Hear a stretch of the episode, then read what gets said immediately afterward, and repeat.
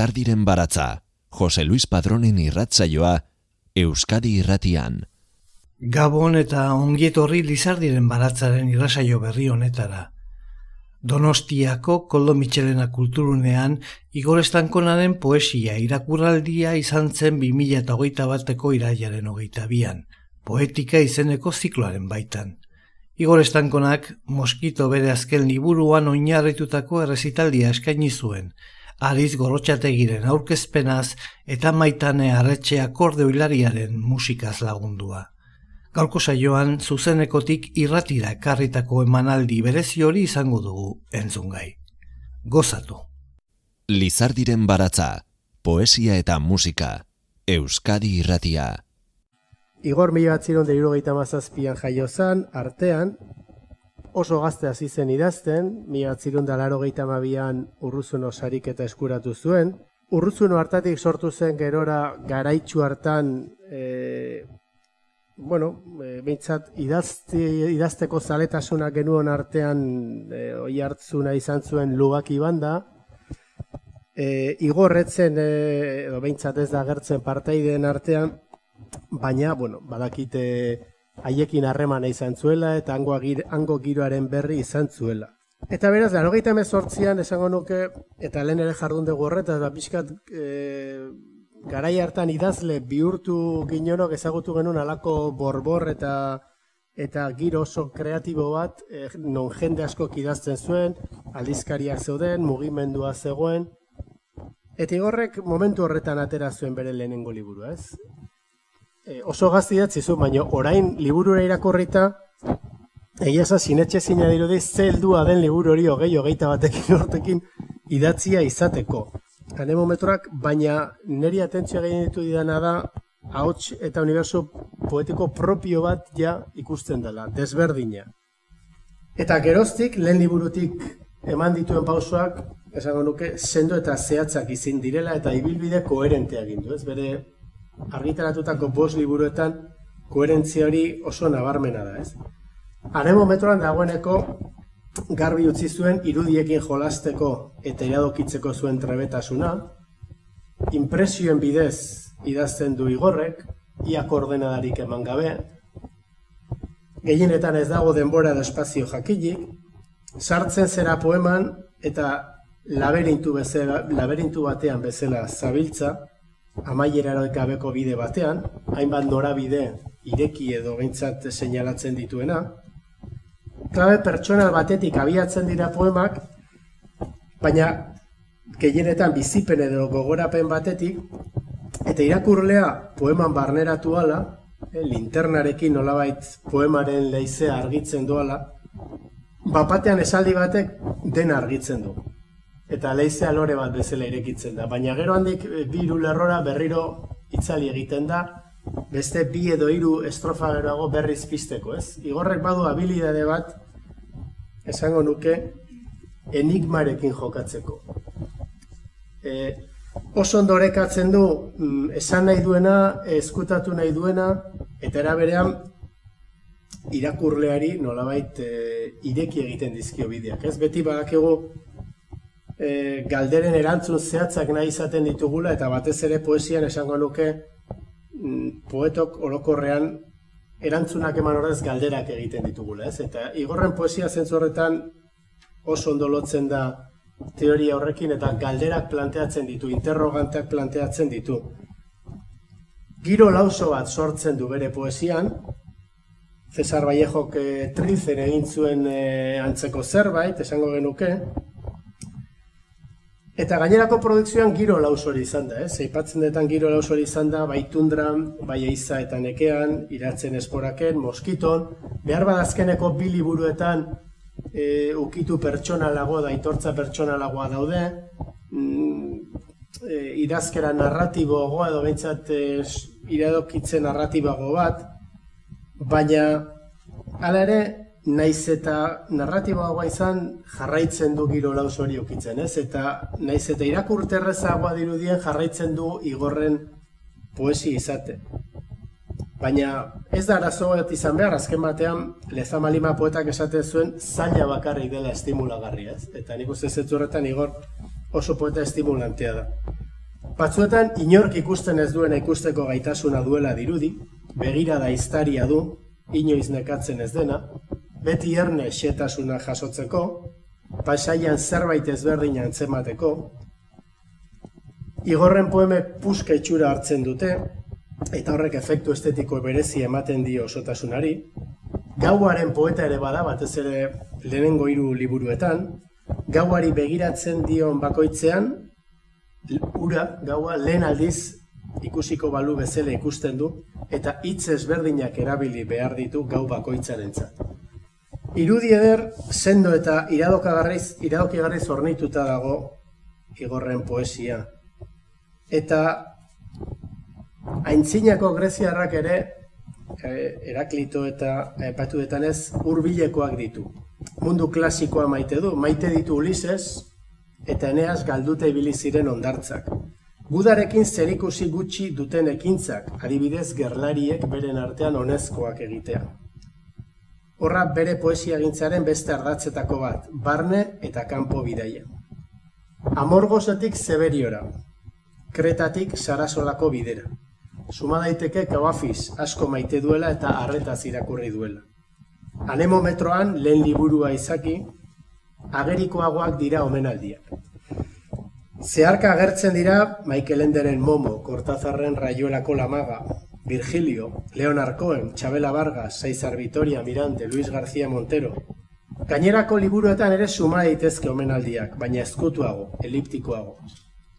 Adibidez, neri iruitze beti San John Perseren keinu konplizeak ere badaudela bere poesian. Doigor gai da bals edo fado berean epikotasuna eta egunerokotasuna dantzan jartzeko. Klasikoa eta berria da aldi berean. Bi konstante dira hoiek igorren poetikan klasikoa berria balitz bezala azaldu, eta alderantziz, berria klasikoa balitz bezala. Poesia lasai edazten du, zalapartarik gabea, baina irudiz landua eta argitsua. Ilea azten den abiaduran zabaltzen da bere poema bakoitza, eta barruan luze eta sakon geratzen da irakurlearen gan, zuloa uzten dio. Era berean, gunero, gure eguneroko ekintzetan, artea bere mila formekin egotea desio du poetak eta perfekzioaren aurka saltzen zego behin eta berriz, gauzak betikotzearen aurka. Uneak balio du, unearen distirak. Denborak dene igatzen du, dena ondatzen. Unea da beti erekoa, unearen xumetasuna. Dotoreagoa da isilean joatea, eta isilean muixo ematea. Aurrez aurre arantzat, arantzak trukatzearen aldean kapera txiki bat ereki eta bertan gorde eroritako idoloak, eta guretzat aspaldi lokartu ziren begiak. Poema batean dio, itxasoak bere gatza, lurrak bere birak. Abesti guztiak bat dira gaur. Gau, ez bia, ez atzu, ez dago etorkizunik, baizik eta unea da, importa duena. Maitasuna zerbait ieskorra eta intimoa da, eta leku berezia du igorren laneta. E, maitasunaren poeta handia dela esango nuke, baina ez e, ulertzen den modu klasikoan, ez modu erromantikoan, ez da ere modu sentimentalean, ez baita e, inoiz ere romantizismoan edo sentimentalkerian erortzen. Bi pertsonen arteko intimitatea biluzten du, baina intimitate horren klabeak ni eta zu horri bakarrik dagozkio. Bere azken lanean, moskiton, adibidez, maitasun intimo horretan, beste biztalde batzuk ere badabiltza orbitan, eh? seme alabak. Eta horrekin batera, aitatasuna, eta matasuna, eta horren inguruko kezka. Beste intimitate, zaratatxuago bat. Non geroak ekarriko duena zera ausnartu ere badagoen.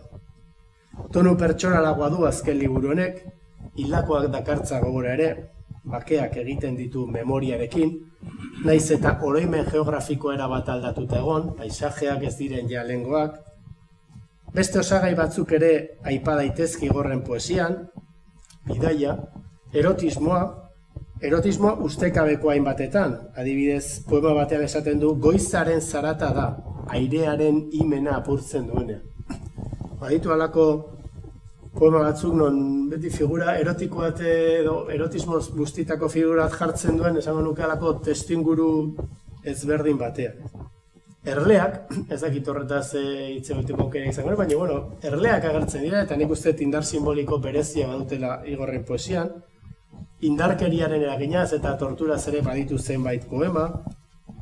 ertz asko, eh, esan da, aurkitu daitezke bere bilbidean zehar. Eta bukatzeko poeta bezala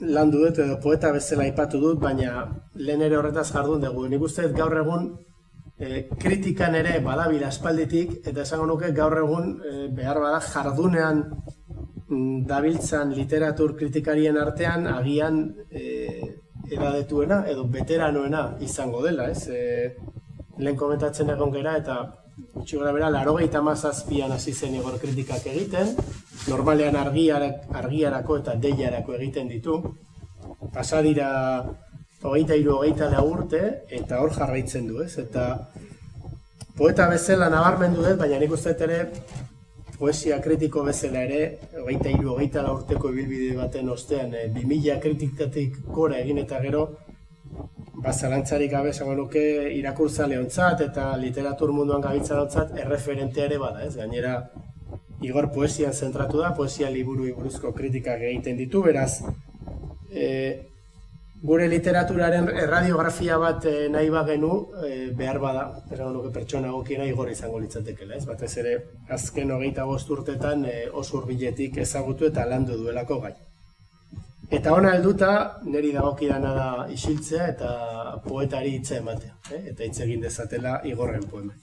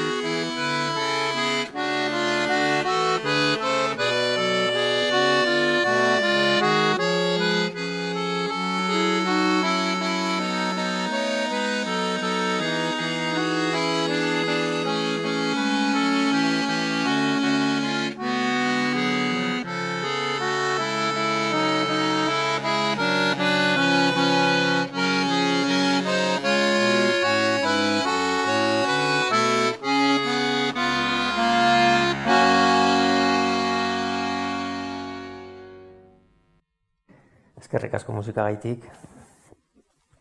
Eskerrik asko hitzaurre sakon horregaitik. Johnny Depp eta Igor Estankon egun berean donostin gehiegi trafikoan behigarriko zan. Eta moskitotik ala beharra.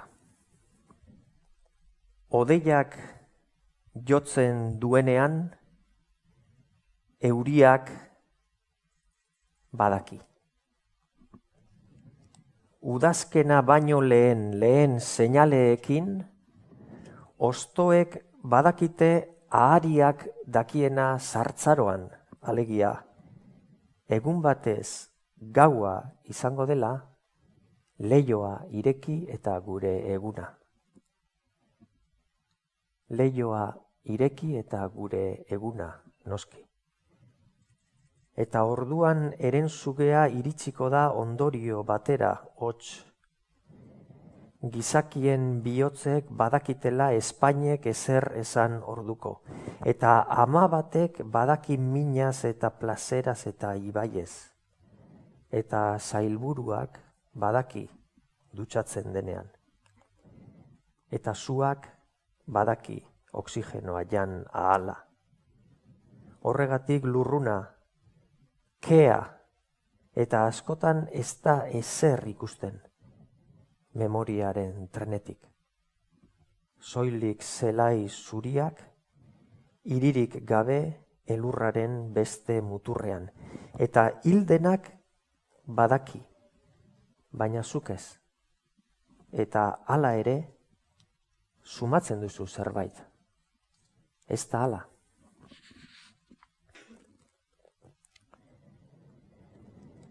Bai, bai, eta hau eta ura. Baina ur hauek hiltzera tirrenora doaz. Zure aho berdera ez. Amaseigarren mendeko templu ederra menda zelaian oi dante. Zuk esan altzenuen I only wanted to see you bathing in the purple rain ba, niri egokitu zaidan gamelu honek begi beltz sakon biditu.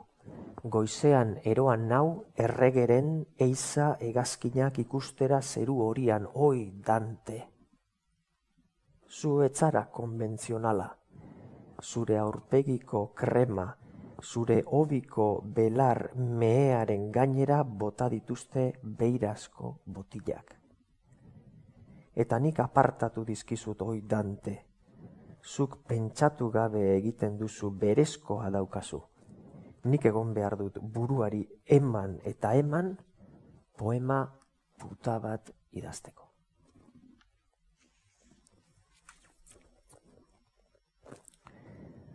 Eta bai, eman eta eman inbertsaio, poema puta bat idazteko, baina bueno, batzutan ateratzen da zerbait, ea ze iruditzen zaizuen. Hau da jolas bat, laster hartuko zarete.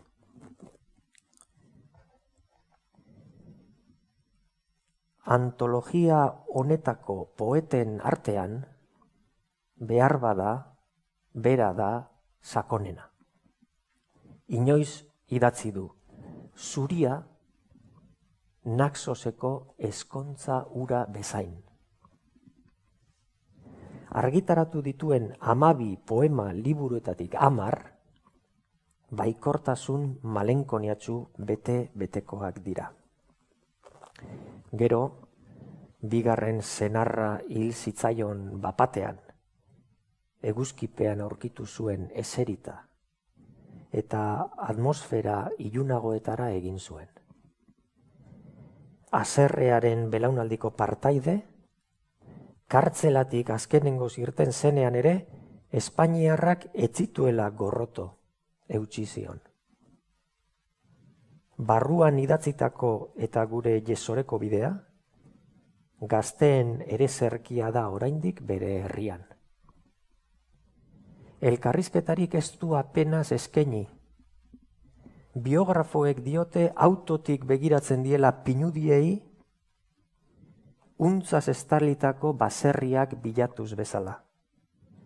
Edo bere obraren ardatza den etorkizunari zu horri, el eginez. Seme bat neraman zabelean, gero izango zena nire alaba. Zeinen ederra batzuetan, ez jakitearen ederra.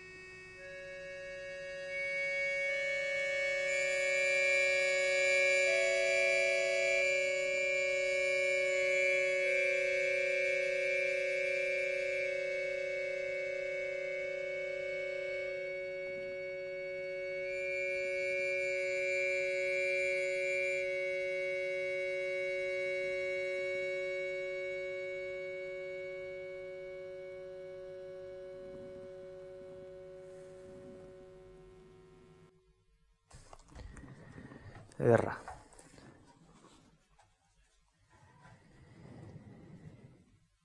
Ez da amoranterik lastana beste munduan. Eta maitasuna hemengo hau da. Bizirik gauden ona. Ez krematoriokoa.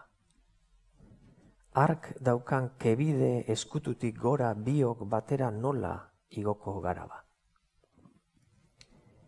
Fitzek itzuli zuen antologia palatinoan dator. Ez da moranterik lastana beste munduan eta abar, eta abar. Nik hartu eta nahaztu egin ditut apur bat hitzak gure urte urren honetarako.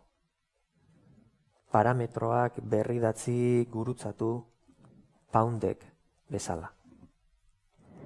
Arnezake bestela lipo eta aldatu. Uaitzaren arroietan behera basatoz, aldez aurretik arren abisatu. Ni bidera irtengo natzaizu, araño, kakoetaraino. Txoriak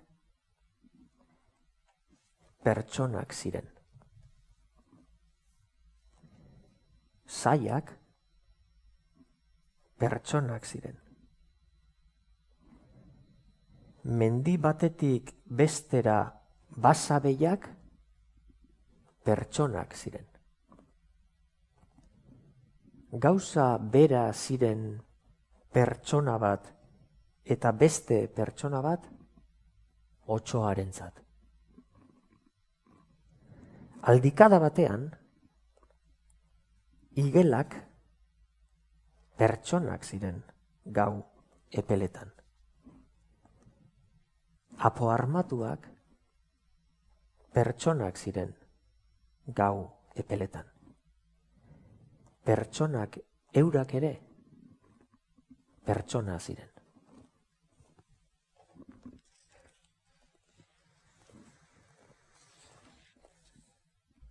Hemendik doa gurdibidea zeberiora. Esan zidan, hemendik begiekin. Eta nik ezin ezer ikusi, kamamila itxaso bat. Berak, ostera, Maurizia ikusi bide zuen bere gomutamenean mutilagun karakolengana zioela, edanez jada desagertutako iturrietatik. Zoratu zintezke, benetan zoratu, hainbeste kamamilarekin. Ez dakit zer gertatzen den beste munduetan, esan nion. Iso, esan zidan eta atzamarra jarri zidan Espainetan entzuten txakurren ispirituen zaunkak, entzuten zubegorri individualisten solasa. Argia itxugarria zen, egopolotik ipar poloraino artizarra geldi birgon. Hemendik doa esnebidea zeberiora, esan zidan, nik uste eta gerokoago batean, banindoan bakarrik, larragoitirantz, formarik eneukannik, modeloak ziren denak. Astalarrosak, basa zenarioak, txori gereziak. Hemendik doa zetaren bidea zeberiora. Eta errosa etxe portalean, Mari etxe portalean, nire aizpa hilak. Putzu itzal itzaletako igel gorriak. Karistiar emakume behin desagertuak eta orain leku guztietan daudenak. mozolo ura erori zenean lurrera, odolusturik ailegatu zenean gure etxera. Aragi puska gordinura eman genionean, begira geratu zitzaigunean, bere begien ambararen atzetik, gabon esan genionean eta urrengo goizean hilda aurkitu genuenean, ehortzi genuenean bizitzan sortetxarra izan duen ahaide zahar zarpail baten antzera. Promes egiten dut eriotzari buruzko azkena izango dela. Madrilen hilko dute. Inork etzekien zertan zebilen. Inork etzekien zertan zebilen. Kamioi bat hartu zuela anaiarekin. Besterik ez. Kamioi bat hartu zuela. Eta bere hau zarratutik ezen sartu egundo eulirik. Bere hau zarratutik ezen sartu eulirik. Behin herriko festetan batek ezin zuela autoa ireki eta ezin zuela autoa ireki eta ezin zuela autoa ireki. Jaiki zen, ireki zuen kakoarekin edo, rirra ireki zuen kakoarekin edo, eta eseri zen berriro terrazan isilik. Eseri zen berriro isilik alde orotatik zirtzilla eta arropa urratua seriola, zirtzilla eta arropa urratua seriola. Barku bat bezala izurdeen artetik igarotzen, barku bat bezala izurdeen artetik, eta biek elkar ziruditen, argazkietako Jose Arregik eta berak, argazkietako Jose Arregik eta Jose Arregik berak.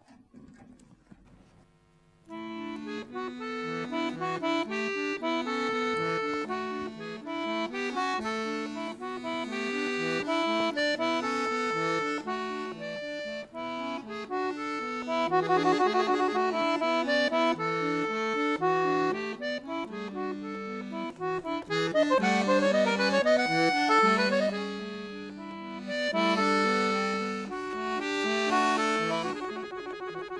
Mm-hmm.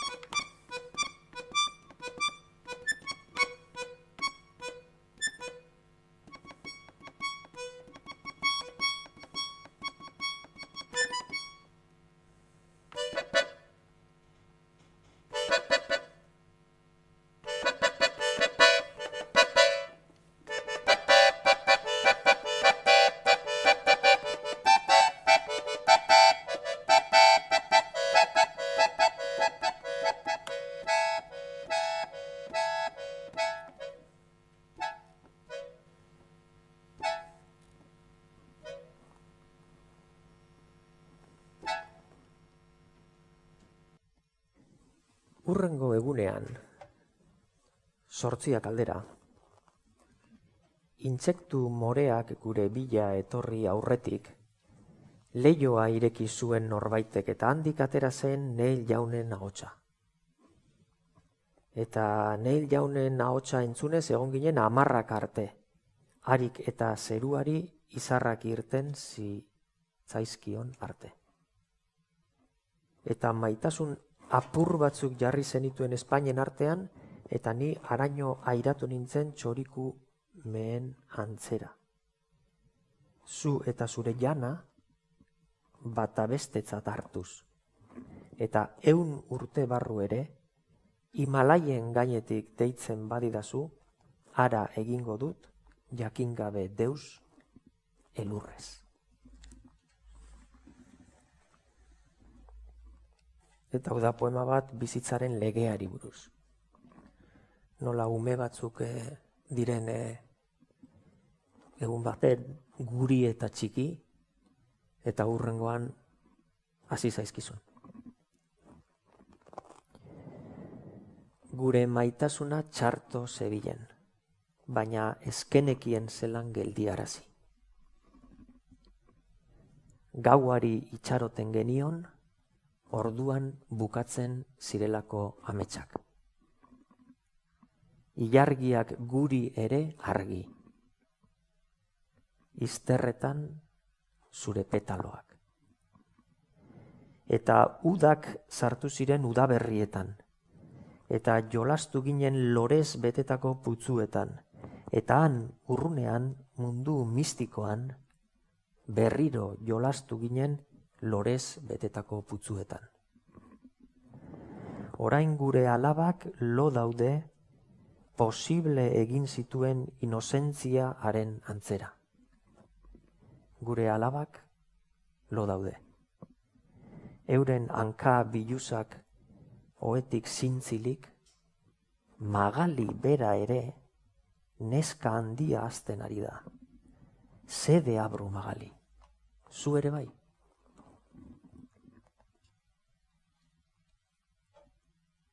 Primula elatior elatior lilitu berria zenbat aldiz amets ambiguoetan. Mundua oraindik da ederra hasieran. Zenbat aldiz irudi horiek hasierakoak gehiegizkoak. Bizkarretik odoletan gure Espainetako odola etc. Eta orain zure eskarmentua nire aragi arean eroriekin alambreetan hileak, Espainiak gorri. Eros esanez, hause zen, hause zen. Hogeita batgarren mendean hilko gara biok lastana. Gero ez dugu gehiago elkarri ikusiko.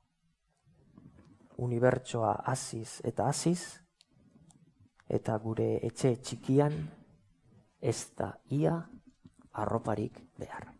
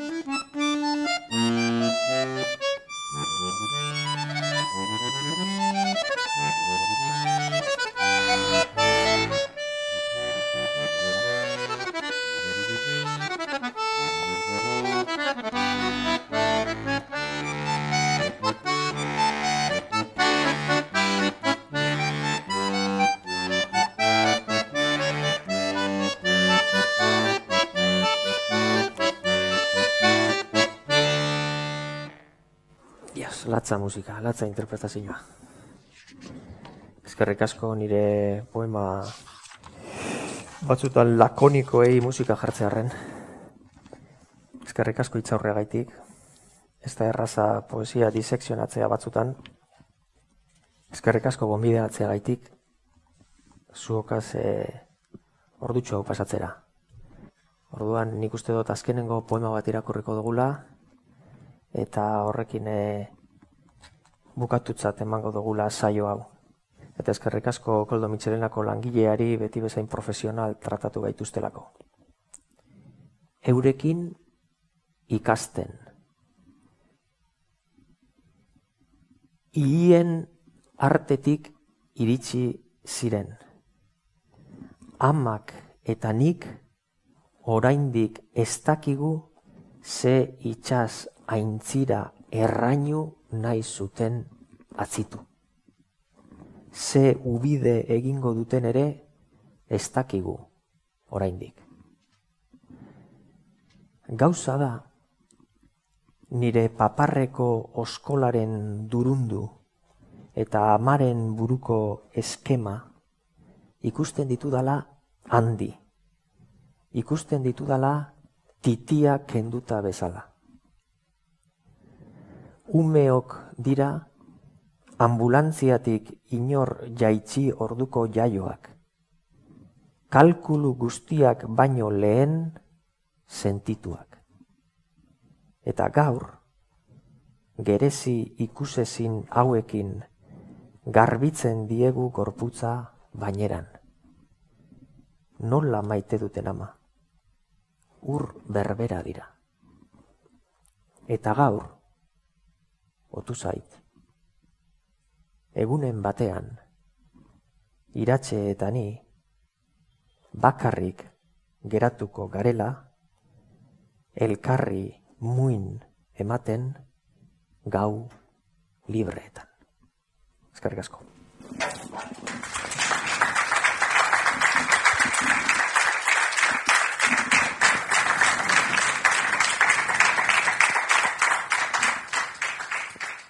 Mila esker Lizardiren baratza entzuteagatik. Irratsaio guztiak dituzu entzungai EITB naieran atarian. Igor Estankona poeta bizkaitarranen poesia irakurraldia entzun dugu. Donostiako koldo mitxelena kulturuneak antolatzen duen poetika gitarauaren baitan. Aritz gorotxategiren itzaurreak eta maitane arretxeren musikak lagunduta. Eskerrik asko zuen, arretagatik eta datorren eh, astera arte.